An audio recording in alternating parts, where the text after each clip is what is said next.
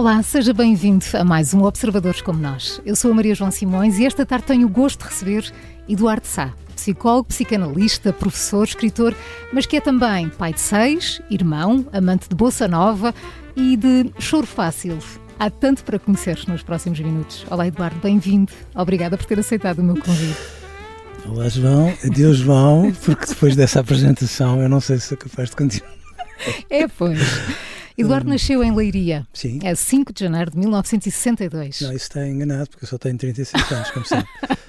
o que é que lhe vem à memória quando pensa na sua infância, Eduardo? Penso numa cidade hum, muito pequenina. Nunca me esqueço que o Miguel Torga, que foi fazer o internato geral para, para Leiria, uh, ter numa passagem do seu diário uma observação que eu acho deliciosa, quando ele dizia que não, não entendia como é que o Essa de Queiroz tinha conseguido arrancar de uma cidade como aquela um texto tão magnífico como O Crime de Padre Mar.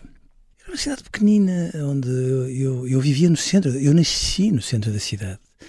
Eh, naquela altura as pessoas ainda nasciam em casa uhum. e eu, portanto, tive esse privilégio e essa irresponsabilidade. E eu, às vezes, tentando fazer humor negro, como sabe, às vezes os bebés vêm com vários circulares à volta, à do, volta pescoço, do pescoço e eu uh, trazia, enfim, um grande cordão umbilical a separar-me da vida.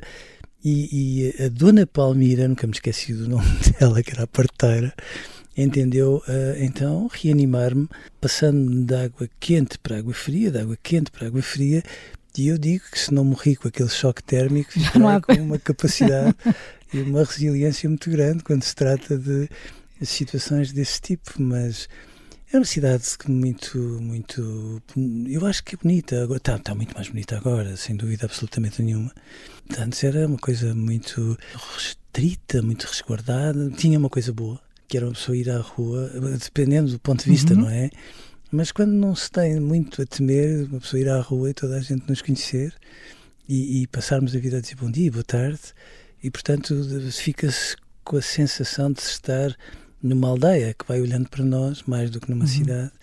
E portanto, sim, sinto-me muito, sinto-me completamente leiriense, isso sem dúvida nenhuma. E como é que era o Eduardo em miúdo? Era expansivo, era introvertido? Era... Não, eu era um rapaz calado.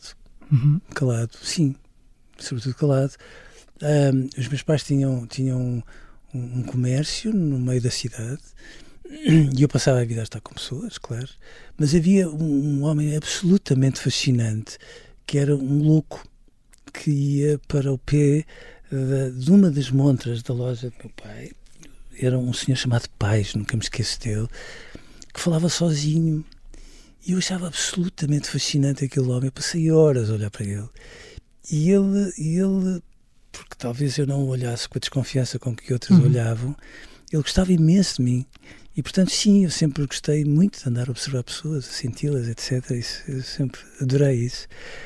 E depois cheguei à adolescência e cresci de uma forma aí sim que eu acho verdadeiramente mais saudável, porque pus-me a jogar rugby e, e tudo o que eram atividades uh, desportivas e, e, isso fez-me lindamente na relação com os meus amigos e na relação uh, com o grupo e deu-me ali uh, um espaço de acolhimento.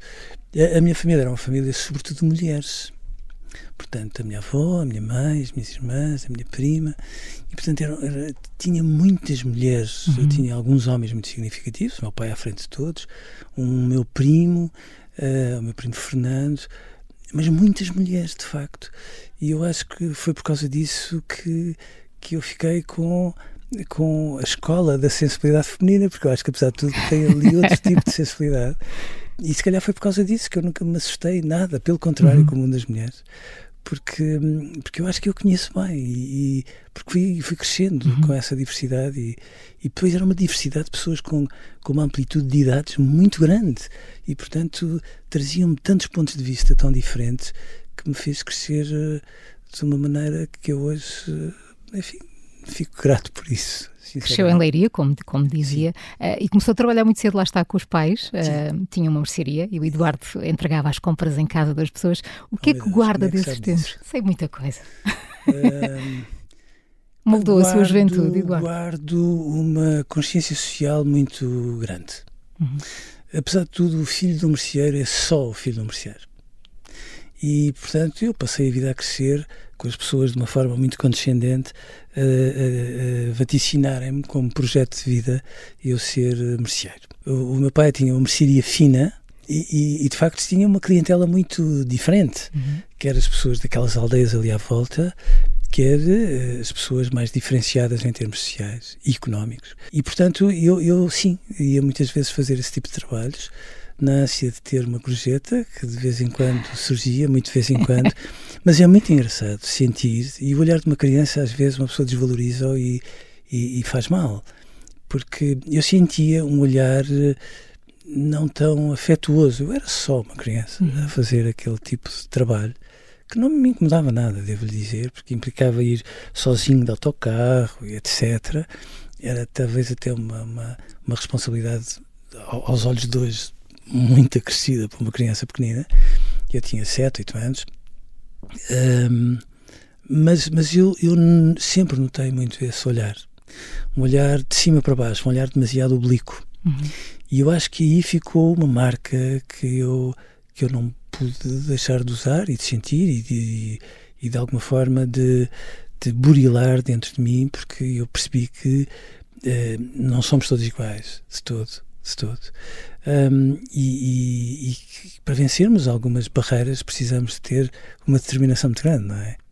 Mas eu, eu tinha sempre um bocadinho um lado, não era lunático, mas, mas eventualmente mais sensível uhum. e gostava de tentar traduzir isso por palavras e acho que depois houve alguns professores que perceberam isso muito, muito cedo e, e, e portanto ajudaram-me muito, muito a, a, a que eu crescesse. E em 1969 eu lembro-me que uma professora minha, eh, uma professora que me estava a avaliar, que eu nem conhecia, ter falado na, nos astronautas uh, que tinham uh, pousado na Lua e eu lembro-me perfeitamente de ter dito que sim, eu sabia que eles tinham pousado na Lua e até sabia o nome deles, se podia, podia dizer. E foi a primeira vez em público que eu vi um, um broá atrás de mim e pensei assim: oh, isto tem graça. Um, e, e, portanto, depois a escola ajudou-me a um, a fazer as pazes com esta dimensão oblíqua que eu uhum. senti muito cedo na minha vida. Eduardo sei que adora escrever, quando está a bom tempo à beira da piscina e no inverno no seu escritório, junto à lareira acesa. Esta paixão não é recente. Poucos sabem que escreveu o primeiro livro quando tinha 17 anos. Que livro é este, Eduardo? não, eu tinha a mania que era poeta. Faltar manias para tudo, João. E eu tinha essa. Epá, não sei porquê. Eu guardo esses cadernos, devo dizer, religiosamente, porque acho que sou uma ternura. Uhum. Um, sim, e, e, depois fui escrevendo, às vezes mais a sério, às vezes a brincar, e fui percebendo que conseguia brincar com as palavras. Isso foi uma coisa muito importante, porque lá está, uma coisa é nós sentirmos, outra é, é sermos capazes de, de, de, formatar aquilo que estamos a sentir com, com, com palavras, e de preferência o mais simples que for possível e eu não fazia nada disso, claro. Eu lembro-me que eh, eh, os meus amigos, sabendo disso, às vezes me faziam pedidos indecentes. E eu lembro-me dos amigos meus, o Vladimir e a Fernanda, que se candidataram a um, a um concurso da, RTP2, seja, foi no Jurássico, eh, João, e que, que, se chamava Ecrã Mágico e que se tinha que construir um texto a partir de umas imagens. E eu, eu entendi que um texto, para ser uma coisa séria, tinha que ter palavras muito caras. Uhum. E, foi, claro, uh, o júri foi implacável na avaliação, menos o Artur Semedo, o cineasta, um homem lindíssimo, de uma bondade fora do lugar, que foi muito condescendente para mim e que me poupou uh, ali a um puxão de orelhas. E depois, sim, escrevi aos 17 anos um texto, era, era um texto de poesia que foi ilustrado. O pseudónimo por... Miguel Homem? Exatamente. Meu Deus, eu fico intimidado com isto. É um livro aberto. Sim, completamente escancarado. um, sim, que foi ilustrado por um amigo meu chamado Vitor Nina, um homem, um homem tão, olha, eh, de uma sensibilidade incrível, que, que desenhava de uma maneira esplendorosa e que, e que tinha uma particularidade. Aquilo era um stencil. Era tudo manufaturado de uma ponta à outra. E, e sim, foi, foi aos 17. Os seus pais já faleceram. Sim. E o Eduardo diz que a morte da sua mãe foi o fim da sua infância. Porquê, Eduardo? Eu acho que somos todos pequeninos quando nós temos os nossos pais ao nosso uhum. lado. Temos sempre a ideia que eles são pais o tempo todo e que nós podemos fazer birras e ter melindres e, e, e amoar, aquelas parvoices todas que os filhos fazem com a convicção de que os pais apanham a bola no ar e marcam um golo com toda a facilidade.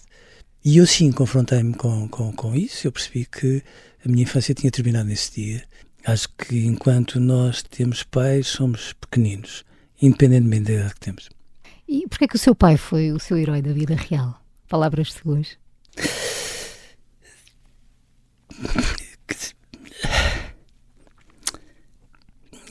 Não, eu não. Veja. Eu, eu, acho que não tenho heróis. Fico, que fique claro. Hum. Até me parece mal dizer isto. Não, mas eu tenho pessoas que foram muito fortes na minha vida. Muito fortes. E que foram capazes de renascer ao longo da vida várias vezes.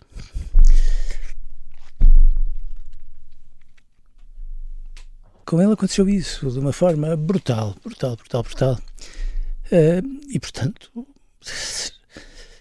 quando ai, o, pai, o meu pai já foi pai fora de tempo, não é? Portanto, hum. eu nasci quando o meu pai tinha 48 anos, veja bem. Eu, eu agora tenho, tenho o meu filho, a minha filha mais nova tem 5 anos, portanto eu copiei. e pai, nunca me inquietou muito relacionar-me com pessoas mais velhas por causa disso, percebe? Porque uhum. eu acho que nós somos tão estranhos, um, achando que só os jovens é que são sábios, quando eu acho que de facto são magníficos, magníficos. Mas um, eu acho que muitas vezes, quando os pais me perguntam assim, o que eu, quais são as melhores referências que nós podemos dar aos nossos filhos, eu acho que os nossos avós, como é evidente, porque, hum, porque os nossos avós conseguiram eh, fazer percursos absolutamente incríveis. Eh, o meu pai vem de uma família muito pobre. É pá, horrível. De uma família muito, muito pobre e eu olho para. Eu olhava para alguns colegas meus e eu pensava assim, bestial, porque eu, eh, quando vejo os meus avós, aquilo, as condições em que os meus avós viviam, eu, eu digo para mim, meu Deus, eh, se eu, vivesse, se eu vivesse nestas condições e tivesse cinco filhos, e depois está a ver, as pessoas morriam muito precocemente e não havia condições para nada. Eu acho que teria motivos para estar azedo o tempo todo. E a minha avó foi magnífica com o meu pai, portanto é incrível perceber como é que, por isso é que eu falo tanto das mães, como é que em condições tão perversas, tão adversas, tão violentas, há mães que conseguem ser tão mães. E portanto, eu acho que às vezes nós somos um bocadinho peneirentos porque desprezamos a sabedoria dos mais velhos como se não fosse sabedoria, fosse uma coisa fora de moda. E portanto eu às vezes digo aos pais, oh, por favor, se querem dar um banho de humildade aos vossos filhos, ponham-nos a conhecer os avós, porque com a idade deles, dos filhos, uh, os avós já teriam feito tremendas coisas, já teriam começado a... O meu pai começou a trabalhar com 9 anos. Um, e, portanto, uh, às vezes nós vivemos muito fechados sobre o nosso umbigo e eu tive esse privilégio de ter pessoas de uma diversidade de idades muito grande e ter uma casa cheia de gente, porque a casa estava sempre cheia de gente, com primos, etc., a entrar e a sair, e portanto essa diversidade, uh, uh, enfim, olha, foi um privilégio, pelo menos foi um fator de crescimento para mim, e eu acho que eu aproveitei como fator de crescimento, se calhar é isso. O Eduardo tem seis filhos, seis. não falei com todos, mas disseram uma frase muito bonita que memorizei. O pai tem um sorriso que abraça e um colo infinito. É o melhor da vida, não é? Dar colo. Mais ou menos. Sabe porquê? Porque, claro que é magnífico dar colo e é magnífico quando o nosso colo está certificado. Mas quer dizer, eu tenho a noção quando dou colo, ponho-me ao colo. Às vezes não fica muito claro quem é que está ao colo de quem. É isso que eu lhe ia perguntar, quem é que lhe dá colo assim? Tecnicamente sou eu que estou a dar colo. Na prática, ah, enfim, fica ali alguma dúvida. Uh, mas, mas sim, foi, foi uma escola absolutamente fantástica na minha vida, desde o princípio. Eu lembro-me que quando, quando a Sofia nasceu, a minha filha mais velha, uh, nunca me esqueço porque eu andava a fazer o doutoramento. E há um dia que eu vou passear com a minha filha Sofia à noite e ela virou-se para mim e fez uma pergunta que, que eu achei que não se faz a um pai. E ela virou-se para mim e disse-me assim: Olha lá, o que é que a lua está no céu a fazer? E eu, por momentos, pensei: Calma, recapitulando. eu tinha um professor de Ciências de Educação que era um homem que contava histórias, que eu acho que é a qualidade melhor de um professor. E que um dia, quando soube que eu ia ser assistente na universidade, virou-se para mim e disse assim, olha, vou-te ensinar um truque. E eu disse, oh, professor, por favor, porque nunca ninguém me ensinou truques nesta faculdade. Uh, e portanto o truque é este: quando um aluno te fizer uma pergunta muito difícil, tu fazes o olhar mais sério que tu conseguires, olhas para o horizonte, levantas levemente uma sobrancelha, fazes um, um, ligeiro silêncio para ele ficar expectante e depois dizes: Ora, esta é uma boa pergunta. e eu, na minha inocência, virei para ele e disse: Isso funciona? Ele disse: Garantidamente. E eu, tentando ser cético, disse: Mas vamos imaginar que ele insiste. E ele, com uma bonomia e uma bondade fora do lugar, virou-se para mim e disse assim: Não há problema. Se ele insistir, fazes o mesmo olhar perdes-te no horizonte, levantas a sobrancelha, fazes um novo silêncio e, e depois viras-te para ele, sem nunca te desfazeres, e dizes: uh, e, e, você, o que é que acha? E, independentemente da resposta que ele te der, tu vais dizer: está a ver como você sabe, ficas lindamente na fotografia, não passas pela humilhação de não saber. Eu achei uma delícia, João, uma delícia. E eu andava na rua com, com, com a Sofia, ela virou-se para mim e perguntou o que é que estava, estava a fazer no céu? Eu pensei assim, mas eu, eu julgava que sabia a psicopatologia toda e, e, que já trabalhava com imensas crianças, mas, mas, mas porquê é que ela me está agora a pôr uma questão dessa? E lembrei-me do meu professor e virei para ela e disse com ar solene, olhando para o infinito, ora, esta é uma boa Pausa. pergunta. E ela virou-se para mim com um olhar de quem diz, uau, anda uma filha a criar um pai para isto, e insistiu. E eu pensei, isto não se faz. E, e, e utilizei a fórmula desse professor e disse-lhe: Olha, o que é que tu achas que ela está a fazer na Lua? E ela, como se fosse a coisa mais óbvia do mundo, disse-me que a Lua estava no céu a fazer estrelas. Eu achei aquilo absolutamente esplendoroso, percebe? E percebi naquela altura que isto de nos armarmos em parvos nunca nos leva por bons caminhos. E portanto, sim, os meus filhos todos têm sido uma escola imensa, porque de cada vez que eu corro risco de me armar em parvo, é eles. eles trazem-me à terra e explicam-me que estão ali para me educar e têm-me educado muito bem. Eu, eu, se calhar, se não educaram melhor, é porque eu não fui capaz de aprender. Estou à conversa com Eduardo Sá. Vamos fazer aqui uma pausa para as notícias e já voltamos com a segunda parte do Observadores como Nós.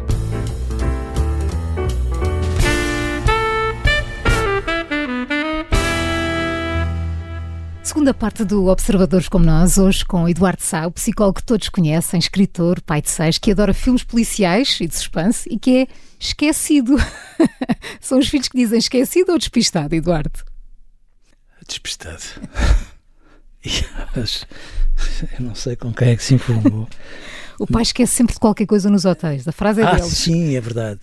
Mas não é só nos hotéis, tem de me contar a história de andar a espalhar folhas de jornais. Sim, do expresso, é verdade. Oh meu Deus. Fui comprar o expresso, estava a pôr as coisas dentro do carro, pus o expresso em cima do carro, entrei no carro e fui para casa, claro. E quando cheguei a casa fiquei perplexo, porque eu disse para comigo, eu jurava que tinha posto expresso no carro. E depois fiz o trajeto ao contrário e depois reparei que por uma avenida de Coimbra havia folhas e folhas e folhas de expresso e, e, e, eu não devia dizer isto, mas é rigorosamente verdade. Era uma extensão tão grande que eu não tive coragem de os começar a apanhar, porque. Pronto, porque, enfim, olha. Eduardo, eh, não podemos deixar de falar do, do acidente que teve há dois anos, uma queda em casa uhum. que mudou completamente a sua vida, dos que o rodeiam. Como é que tem sido esta nova realidade? Não, tem sido eu, eu, acho que do ponto de vista humano tem sido uma experiência incrível. Sempre tive a ideia que era uma pessoa equilibrada, nunca pensei que fosse tão equilibrado. Uhum. Que de um momento para o outro, em consequência de um acidente, eu, eu era exposto a, a níveis de sofrimento esdrúxulos e exorbitantes. Ia estar seis meses no hospital, ia estar três meses num hospital de reabilitação física que é um sítio que eu não recomendo a ninguém. E em plena pandemia, não era? Em plena pandemia. E portanto foi uma experiência muito importante na minha vida, porque eu tive que escolher, na noite em que eu tive o acidente, eu fui muitas vezes eh, solicitado para dar opiniões sobre, sobre eutanásia, suicídio uhum. medicamente assistido, e sempre foi um território escorregadio. Eu, eu sou um cristão que não acredita em Deus, e portanto, mas hum, até em consequência da, da minha profissão, eu, eu acho que são territórios um bocadinho escorregadios que nós temos que mexer com muita delicadeza e com muita cautela. E eu tive a noção, porque eu sabia exatamente o que é que eu tinha em mãos, de fazer um, um balanço de vida. E, portanto, naquele momento, naquela noite, passou-me tudo pela cabeça, e, mas passou-me uma questão fundamental: eu quero estar vivo ou não quero estar vivo, porque eu acho que no limite eu acho que as pessoas têm que ter a liberdade, no limite, de dizerem não, não me apetece, não quero. Uh, é um sofrimento insuportável e, portanto, eu tenho. E são situações tão humilhantes que eu acho que tenho toda a legitimidade do mundo para dizer não quero. E eu percebo que tenho essa legitimidade. Mas eu disse exatamente o contrário. Portanto, não, não, não, não por questões religiosas, coisa nenhuma. Por questões de convicção pessoal, eu sou um bocado determinado. Desistir não é opção, não é, Eduardo? Pois, e, e, por mais que eu não fizesse ideia do que é que significava uhum. uma experiência daquelas, claro. Mas, uh, mas mudou, devo dizer que mudou. Uh, não mudou assim tanto, devo dizer, porque eu tive o grande privilégio de ter muitas pessoas nos hospitais por onde eu passei, nos dois hospitais por onde eu passei, muito condescendentes para mim, as equipas médicas de enfermagem, sobretudo, uh, e os auxiliares da ação médica, que são pessoas que às vezes ninguém fala, de que ninguém fala, e que são pessoas que ganham uh, o ordenado mínimo e que são sujeitas, a, enfim, a trabalhos tremendos e, e que mereciam outro tipo de cuidado e de atenção que de facto não têm, mas permitiram-me tudo. Portanto, eu no hospital fiz tudo. Uh, ao fim de dois dias estava a escrever um texto para o Observador, um texto importante que se passava uh, chamado Um Azar do Diabo, que se passava com, com, acerca, com, com, com, todo o acidente que eu estava a viver, com aquele tempo, estava a fazer tudo, até programas de rádio. Um, continuei a fazer tudo, tudo, tudo, consultas, conferências, até porque eu sempre sei que aquilo que se fazia às pessoas que lá estavam eh, roçava alguma indignidade. Eu lembro-me que naquela enfermaria do Hospital da Universidade de Coimbra eh, estava um conjunto de plasmas para serem aplicados na parede há muito tempo e, e estavam encaixotados, portanto as pessoas tinham como opção estar a olhar para o ar e, e, quase como se tivessem que, enfim, estar ali a sofrer com a sua doença e mais nada do que isso.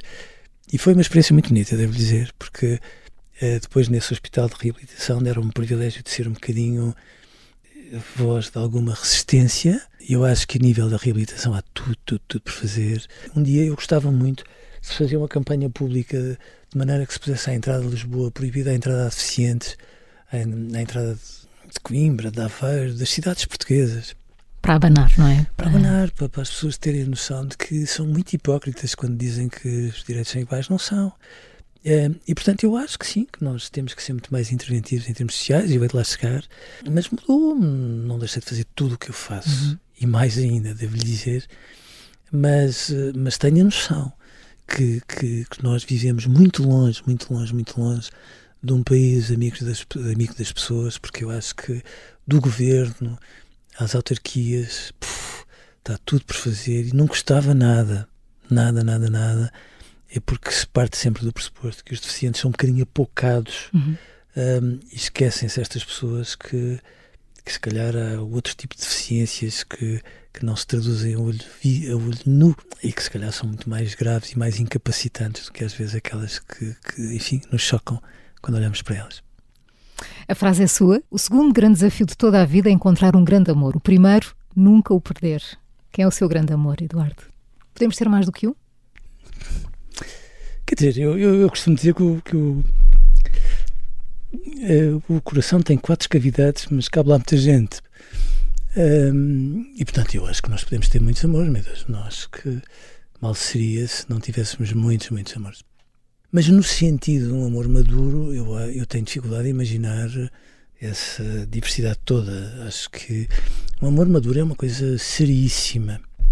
E tenho, devo dizer, João, que é uma coisa que a mim me preocupa muito, porque eu acho que se fala pouco do amor, percebe? E, e, nós criámos esta ideia de que amar é fácil, é uma coisa que todos nós sabemos, com mais ou menos jeito, e eu não acho nada disso. Acho que nós fomos tremendamente amados pelos nossos pais, uns mais, outros menos, mas é um amor muito egocêntrico. Nós estamos habituados a sermos amados. E não nos ensinaram tanto, tanto quanto deviam amar. e, portanto, somos um bocadinho atrapalhados, somos atrapalhados com as palavras, uh, colocamos-nos pouco no lugar do outro. Eu, eu acho que nós precisamos de nos magoar contra a nossa vontade, muitas vezes, de passarmos por desilusões, por decepções, um, e eu acho que leva muito tempo a descobrirmos a pessoa da nossa vida, e, portanto, eu tenho a noção que, para além dos meus filhos, eu tenho, tenho o meu grande amor, e, portanto, eu prezo muito, muito, muito, muito, mas, mas tenho a noção que uma pessoa demora tempo a descobrir eh, aquilo que nós queremos do amor. Temos muita coisa em comum, Eduardo. Além do Benfica, adoramos ah. pão. pataniscas com arroz de tomate, oh, beijas ao abelhão pato. Eu não tenho, é um dos seus, os seus dotes para a culinária. Dizem que faz um bacalhau, que é uma delícia, receita sua. É segredo ou depois aqui em off? Pode dar uma receita, Eduardo. Ah, que é sempre um ingrediente secreto, não é? Gosta de cozinhar? Gosto. Gosto. Esse bacalhau dá-me imenso trabalho, leva imenso tempo. Foi uma descoberta muito tardia na minha vida, mas eu percebo muito bem o gosto imenso que, que, lá em casa existe, nomeadamente por parte da Raquel, sabe que, que é um mimo absolutamente fantástico quando nós estamos ali a ter aquele trabalho todo e depois sabemos que aquilo corresponde exatamente a uma manifestação de carinho inimitável.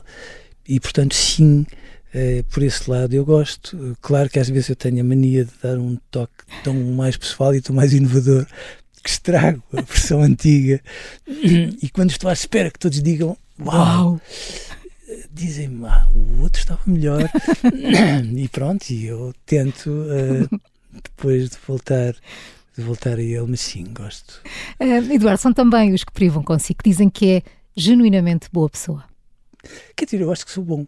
Você sabe, eu acho que sou boa pessoa porque se me disser assim, uh, eu sou capaz de magoar alguém com o gosto de estar magoar, sou incapaz. Incomoda-me, não, não, não. Até porque hum, eu pergunto-me o que é que se ganha com isso, percebe? Hum. Acho que é tão estúpido. E a vida sempre me ensinou, mesmo com as pessoas que às vezes magoaram, sabe? E às vezes houve pessoas que me magoaram de uma forma muito, muito traiçoeira.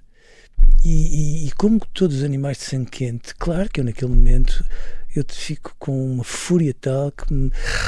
Uh, sim, porque eu sou capaz de ter fúrias, percebe? Mas depois eu já perdi a conta, João, é mesmo verdade, de algumas pessoas que não foram leais para comigo e que a determinada altura me pediram ajuda. E eu sempre reservei isso para mim, devo dizer. Mas uma vez ou outra isso chegou aos ouvidos dos meus filhos e eles, de uma forma muito acalorada, uh, sempre me dissuadiram de fazer e eu nunca deixei de fazer. Nunca. Porque eu tenho uma ideia, sabe? As pessoas más, quando nos magoam, o grande mal que nos fazem não é no momento em que nos magoam. É, é na forma como, de certa forma, de certo modo, pretendem deixar-nos inquinados com a maldade que nos fazem. Uhum. É como se nos quisessem roubar a luz, roubar a esperança, roubar as nossas convicções. Quase como se nos quisessem tornar um bocadinho maus. Um, porque é engraçado, porque eu, eu sou a antítese do bonzinho, ou irritam pessoas bonzinhas boazinhas, são aquelas pessoas falsamente bondosas. Uhum. Eu prefiro mil vezes uma pessoa de sangue quente que diz eu estou furioso, capaz disto e daquilo, e que depois são capazes de cair nelas e refletir e, e, e de fazer toda aquela dureza uma experiência diferente. E portanto a vida ensinou-me que era um exercício de uma absoluta estupidez ficar inquinado por essas coisas e portanto uh, mesmo as pessoas que me fazem mal acredito que eu não não, não faço rigorosamente nada para, para ir eh, à procura de, de me vingar. Acho que é uma coisa tão absurda. Um, e sim, um, já perdi a conta às vezes em que ajudei essas pessoas e senti-me muito bem quando fiz, percebe? E senti-me ainda mais quando senti gratas depois do que eu fiz. Quase como quem diz, se calhar em vez de eu ter ficado inquinado, uh, se calhar ajudei-as a ser bondosas, como se calhar elas talvez não imaginassem que eram capazes. Todas as semanas escreve a sua crónica no Observador e na rádio está de segunda a sexta, Porque Se Não É Resposta. Lembra-se de como surgiu o convite, Eduardo? Eu estou na rádio, embora só tenha 30 e não sei quantos anos, não é? Poucos, como sabe. Um, estou na rádio há mais de 20 anos, todos os dias. Começou tudo na Antena 1 com a Sónia Moraes Santos e foi uma experiência muito engraçada, devo lhe dizer, porque era muito pouco espontânea. Eu escrevia os programas Era uma coisa tão engraçada. Depois passei a estar com, com a Isabel Stilwell durante muitos anos e depois uh, surgiu a ideia de passar para aqui. Uh, logo no início do Observador, logo, logo, logo. Houve, houve uma reportagem na, quando, quando o Observador Sim. começou e fizeram entrevistas a várias pessoas. E eu, eu na altura disse: eu, eu, por aquilo que eu conheço das redações, dos jornais, das televisões, há aqui uma atmosfera no ar que eu acredito que, que a Rádio Observador pode ter uma importância tão grande como teve a TSF na altura em que foi criada. Uhum. E eu hoje acho isso, devo dizer. Eu voltei a, a gostar muito de ouvir rádio. Ouço a sua voz horrível todas as, todas as manhãs, todas as manhãs, e gosto muito. E, e devo dizer que seja qual for a linha editorial do jornal e da rádio, eu sempre tive uma liberdade completa para estar aqui. Um, e esta atmosfera desta redação não é uma atmosfera qualquer. Ou seja, eu sinto que isso depois se trespassa para o produto final, não tem como. Porque, porque às vezes eh, nas redações de jornais eh, há ali um narcisismo às vezes insuportável, as pessoas são muito distantes, não, não, não constroem uma imagem muito, muito para lá daquilo que elas são e eu acho que não ganham nada com isso. E aqui há uma transparência que eu acho bonita, sente-se quando se entra aqui é um sítio desarrumado, às vezes faz lembrar uma escola de artes, é uma coisa gira. E portanto, uh, o Pedro uh, e o Ricardo sentaram-se ali comigo e, e sim, perguntaram-me se estava disponível para vir para cá. O Pedro, a certa altura, disse que tinha muito gosto que eu viesse e, e eu aceitei, não conhecia o Ricardo de lado nenhum. Fomos aqui almoçar perto, todos um bocadinho a medo. o que é que é isto? Experimentámos uma ou duas vezes e eu comecei com a Ana Filipe e com o Ricardo e, e o Ricardo foi uma surpresa absolutamente inacreditável para mim. O, o Ricardo assina alguns dos programas mais bonitos uhum. desta rádio eh, e, portanto, foi uma experiência incrível. Estamos a falar do Ricardo Conceição. Do Ricardo Conceição. Uhum. E depois, a certa altura, o Ricardo passou a ter outras funções e disse-me: agora vou, vou ter que deixar com a Judite e com o Bruno Vieira Amaral. E eu disse: Isso não se faz. E disse ao Ricardo: Olha, eu não sei se vamos conseguir, não é? Uhum. Portanto, vamos combinar assim: vamos estar aqui um mês à experiência, e ao fim do mês eu digo-lhe se isto tem pernas para andar, se não, olha. E, e, foi uma surpresa muito, muito, muito grande. O Bruno e a Judite são pessoas muito diferentes uma da outra, uh, mas muito rapidamente fizemos uma, uma, uma, equipa incrível, percebe? E tanto mais incrível quanto nestes dois últimos anos nós temos funcionado à distância. Uhum. Portanto, de repente foi, foi, foi uma sorte o Pedro achar que, que eu podia nossa, ter aqui um lugar e, portanto, cá estou. O melhor do mundo é o futuro. Palavras suas. Sim, sim, sim. O que é que se vê fazer no futuro, Eduardo? João, eu. Sabe que hum, quando nós olhamos para trás na história, eu acho que, que a vaidade não é, um, um não é uma característica que, que seja nossa. Século XXI, todas as civilizações humanas tiveram esta peneirice que eu acho tremenda. Considerar que depois delas é sempre o abismo. E quando nós olhamos para trás e, e, e, observamos a forma pachorrenta como a humanidade tem vindo a crescer, a humanidade tem vindo a crescer sempre para melhor. Sempre, sempre, sempre. Há pouco estávamos a falar das mães e é verdade. É inacreditável perceber como é que, com, com condições tão degradadas em tantos países do mundo, no século XXI, hoje, hum, há, há, há miúdos com um olhar de uma, de uma vivacidade absolutamente incrível e, portanto, eu tenho a noção que as mães são pessoas de quem se fala muito pouco. Às vezes têm suas coisas, às vezes também desarrumam os filhos, mas se não fosse a saúde mental das mães e o amor que colocam numa relação, é, meu Deus, o que seria da humanidade? E, portanto, eu acho que a humanidade tem vindo a crescer muito bem.